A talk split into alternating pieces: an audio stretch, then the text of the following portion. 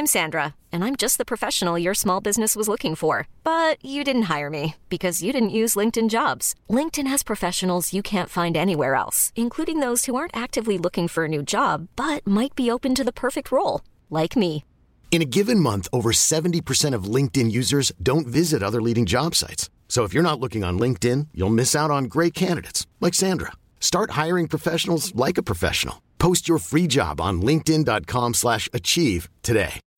When you need mealtime inspiration, it's worth shopping Kroger, where you'll find over 30,000 mouthwatering choices that excite your inner foodie. And no matter what tasty choice you make, you'll enjoy our everyday low prices, plus extra ways to save, like digital coupons worth over $600 each week. You can also save up to $1 off per gallon at the pump with fuel points. More savings and more inspiring flavors make shopping Kroger worth it every time. Kroger, fresh for everyone. Fuel restrictions apply.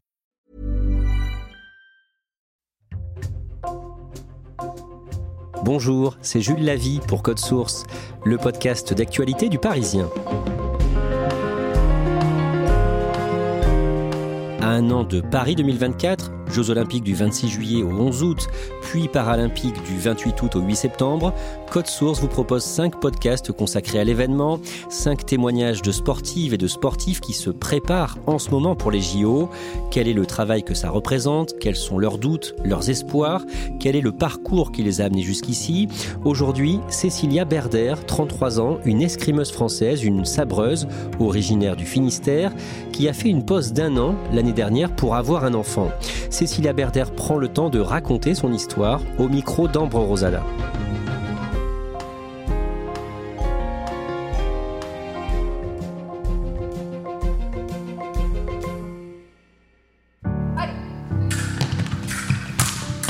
Cécilia Berder s'entraîne à l'INSEP, l'Institut national du sport, de l'expertise et de la performance, installé dans le bois de Vincennes, en région parisienne.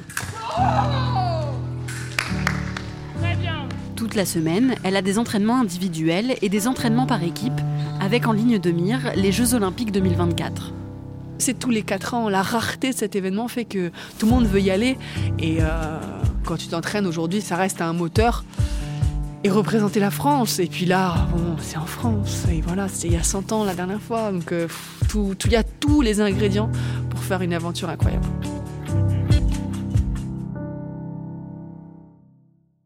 Cécilia Berder est née le 13 décembre 1989 à Morlaix dans le Finistère. Elle a deux frères, l'un plus âgé et l'autre plus jeune qu'elle, et leurs parents sont restaurateurs. Cécilia est une enfant très énergique. Quand elle a 7 ans, elle demande à ses parents de faire de l'escalade en club et sa mère l'accompagne pour s'inscrire. J'arrive au club, plus de place dans le club. Désolée, madame, va falloir euh, aller ailleurs. Et en fait, on est en 96. Ma mère venait de voir les jeux à la télé et euh, elle me dit bah, Je trouve que tu as le look pour faire de l'escrime. Donc j'avais 7 ans, je ne savais pas vraiment ce que c'était un look, je ne savais pas forcément non plus ce que c'était de l'escrime. Et elle m'a dit Mais surtout, euh, si ça ne te plaît pas, euh, tu arrêtes. Mais en tout cas, je pense que ça vaut le coup d'essayer. Et ça a vraiment été l'instinct maternel, le feeling. Je suis arrivée là-dedans et là, c'était parti. quoi. J'avais le sabre en, en main, le masque sur la tête et c'était incroyable d'avoir ce cadre-là et dans ce cadre-là, toute la liberté de créer, de toucher, de piéger. euh. J'étais la seule fille, ça a joué aussi parce que j'avais envie de voir que je pouvais battre les garçons. euh, le bruit, j'étais très attirée par ça aussi. C'était et puis il y avait ce côté bagarreur. Là, on a le droit vraiment d'y aller vraiment quoi. Euh, c'était un coup de foudre. Ouais. Cécilia choisit de combattre au sabre. Elle commence les compétitions à l'âge de 10 ans et elle aime tout de suite ça. Adolescente, elle entre en section sport-études dans un lycée d'Orléans. Elle passe son bac et comme elle est de plus en plus performante en escrime, elle décide de s'y consacrer entièrement. En 2015, elle rencontre son compagnon, Philippe, et la même année, quand elle a 26 ans, elle participe au championnat du monde d'escrime à Moscou. Au huitième de finale, je rencontre la numéro 1 mondiale qui avait tout gagné cette année-là. Et je me dis, mais en fait, ma poule, je vais te battre aujourd'hui. Et, et voilà, les planètes s'alignent. Tu ne sais pas pourquoi. Et en fait, euh, je me sentais vraiment forte et je mène euh, 9-4 et je me dis, mais waouh, là, je suis en train de faire un peu un truc. Donc, tu te congratules un petit peu. Tu dis, c'est quand même fou, quoi, tout ce qui se passe dans ma tête, dans mon, sur ma piste d'escrime. Et elle remonte le match 10-10 et tu te dis, bah. Ouais, 10-10, là, j'étais mieux tout à l'heure, là. J'ai juste cligné des yeux. Puis après, bon, je gagne le match et en demi-finale sur la chinoise, qui aussi avait fait une très bonne saison, euh, les choses s'alignent. Et voilà, après, malheureusement, je perds en finale sur un match euh, un peu particulier avec, sur la russe Felikaya. Mais être sur ce podium mondial, ça, ça ouvre des portes. C'est. Je savais que j'avais ce côté euh, bagarreur, entreprenant, avec l'énergie. Et là, je me suis sentie stratège et ça s'ouvre les portes. Cette deuxième place au championnat du monde lui permet de se qualifier aux Jeux olympiques de Rio qui ont lieu l'année d'après. En août 2016, elle arrive donc au Brésil pour participer à ses premiers JO. Tu rentres sur les Jeux, tu vois toutes les couleurs, toutes les tailles, tous les poids, tous les gabarits possibles au même endroit pour la même chose. Et voir ce monde-là, à côté de toi, tu vas au petit déjeuner au village olympique, tu vas voir une gymnaste d'un mètre trente, tu vas croiser un basketteur de deux mètres trente. Et tu te dis, je suis là, quoi. J'ai la chance d'avoir toute ma famille qui est là. De ma grand-mère qui avait euh, presque 80 ans à ma nièce qui a 4 mois. Et tous mes amis les plus proches, ils m'avaient fait la surprise, ils m'avaient dit quelques semaines avant, on a pris les billets, on a pris les tickets, on, on sera là, quoi. Donc euh, je suis là où je voulais être, euh, les Jeux Olympiques de Rio.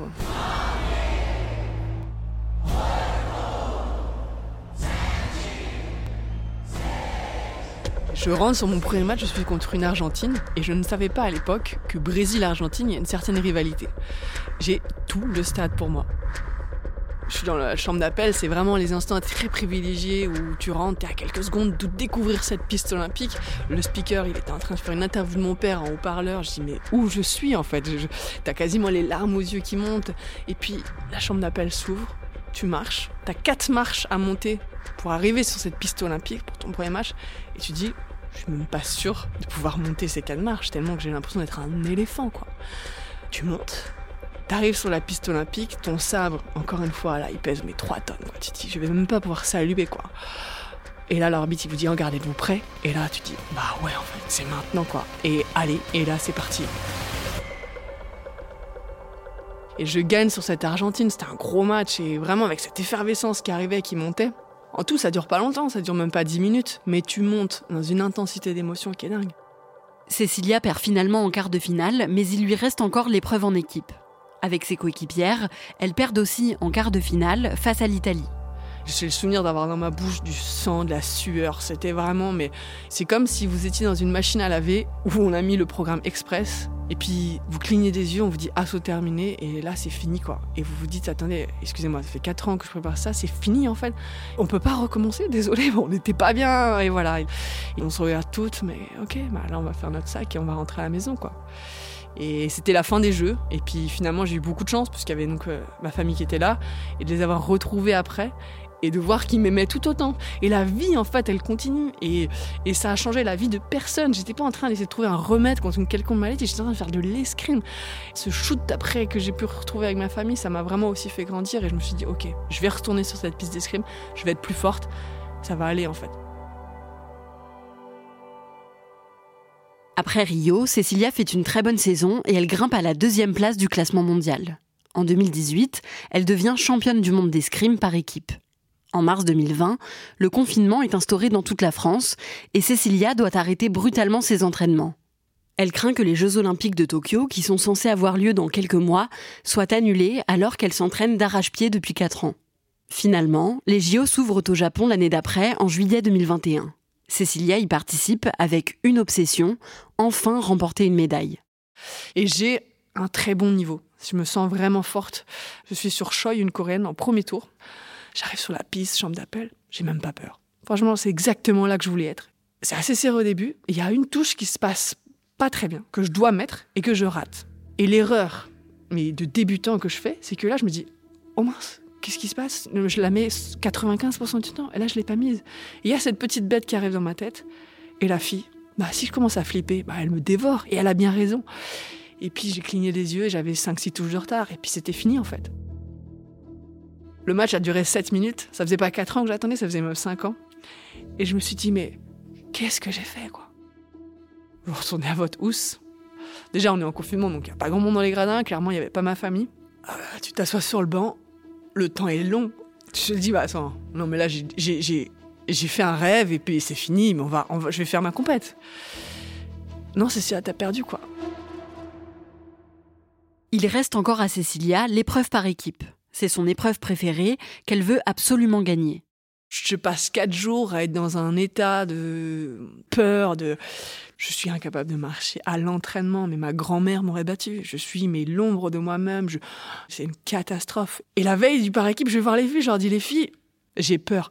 Et je commence un peu à pleurer. Et en fait, elles commencent mais à merci, mais c'est ça qu'on attendait. Ça nous rassure de voir que tu as peur. C'est bien, ça va aller en fait. Et oh, je dis, mais en fait, attends, je suis en train de les filles vous dire que je ne sais plus tirer. Mais c'est super. Mais non, en fait, c'est pas super quoi. Et je pense que c'est quelques minutes presque de courage, ou en tout cas, j'ouvre vraiment en disant, j'ai peur. En retour, j'ai une telle dose de confiance. Je me dis, bon, soit elles se leurrent, ou alors soit elles ont peut-être un peu raison. J'arrive sur le premier match face à la double championne olympique, les États-Unis. Et je me dis, ils n'ont pas compris ce que j'ai dit en fait. Ils me font faire le match le plus important. On est en quart de finale. Tu repenses à Rio où tu as perdu. Tu repenses à l'événement à Tokyo où tu as perdu au premier tour. Je regarde l'arbitre, je me dis, vas-y quoi. Foutu pour foutu. Euh, autant kiffer quoi. Et là, je mets la première touche. Bon, tu voles. Tout roule. Tout. D'avoir accueilli cette peur, d'avoir dit. Tout a changé. On bat les États-Unis en quart de finale, on bat l'Italie avec un match rocambolesque où on se fait remonter à la fin et puis on finit par gagner. C'est moi qui apporte les dernières touches. On arrive en finale. On fait un bon match, malheureusement on perd encore une fois sur la Russie, mais monter sur le podium, avoir cette médaille olympique, on te l'enfile autour du cou, et là le soir tu t'allonges, tu la regardes, et t'es gourmand et tu dis ok, c'est rendez-vous bientôt parce que les prochains c'est à la maison et que c'est presque addictif de penser à la prochaine étape.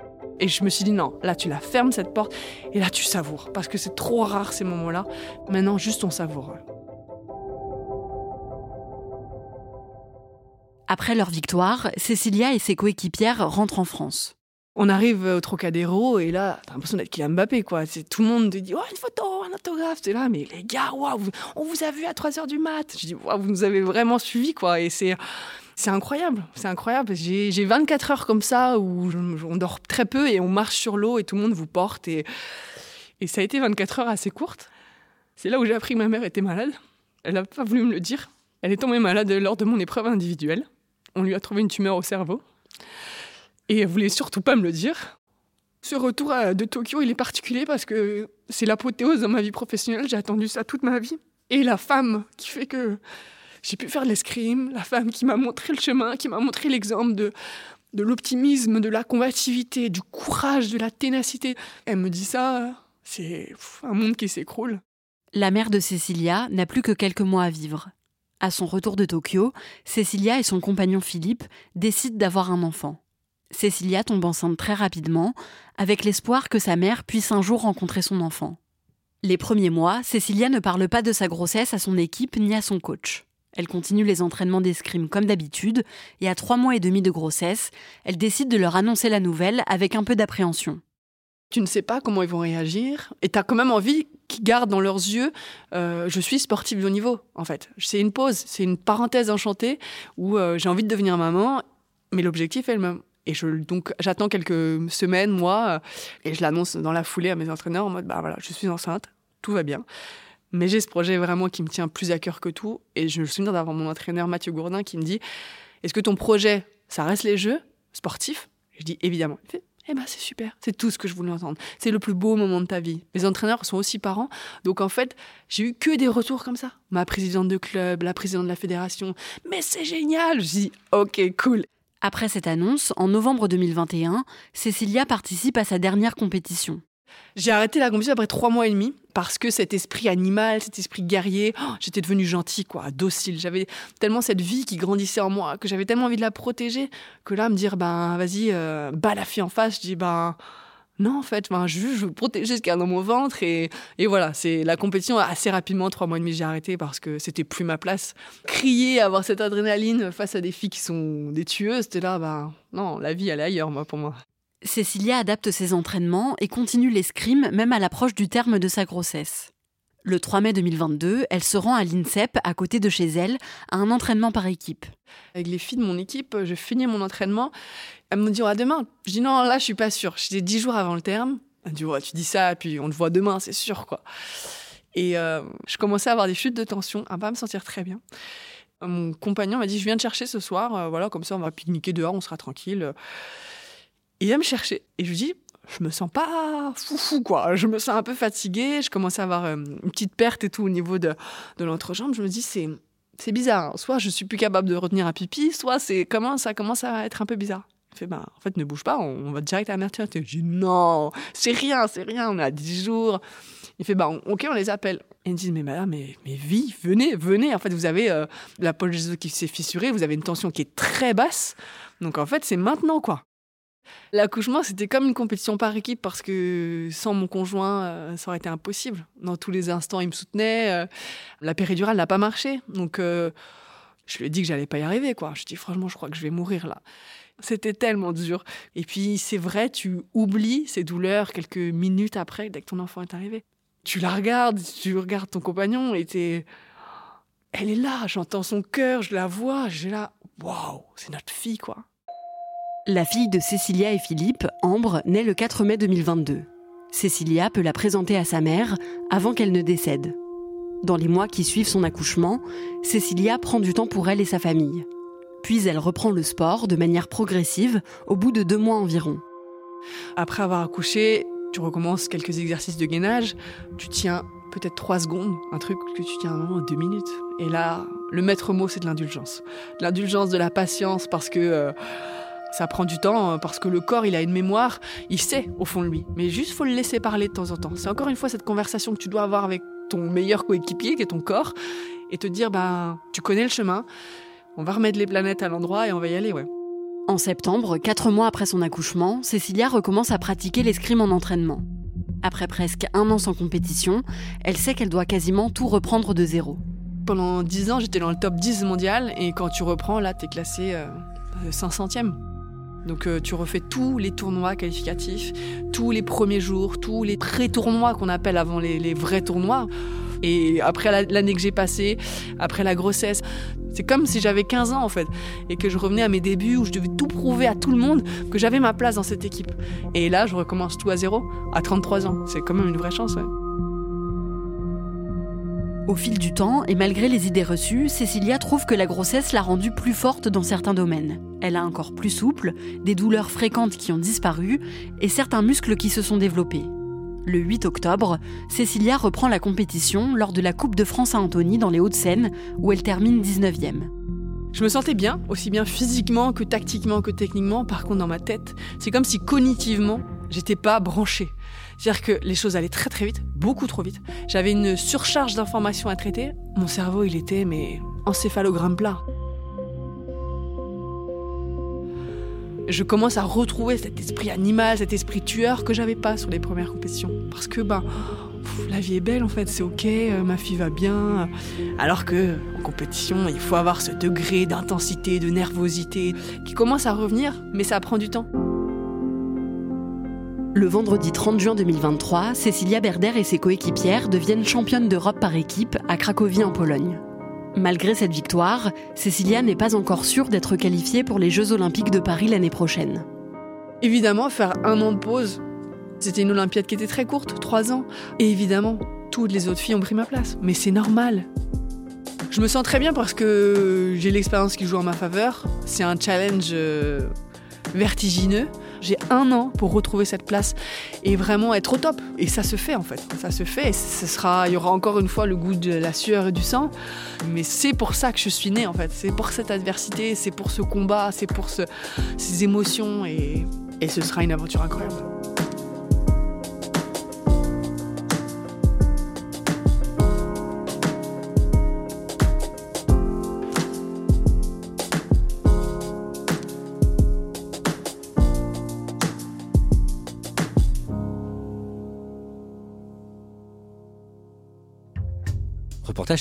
Ambre Rosala. À suivre dans le prochain épisode de Code Source, dans le cadre de cette série de témoignages Jeux Olympiques Paris 2024, Danny Civil, alias Danny Dan, 35 ans, un danseur qui va participer à ces JO dans la catégorie Breaking, le breakdance, au programme des Jeux Olympiques pour la première fois en 2024. Cet épisode de Code Source a été produit par Clara Garnier-Amouroux, Emma Jacob et Julia Paré. Réalisation Julien Moncouquiole.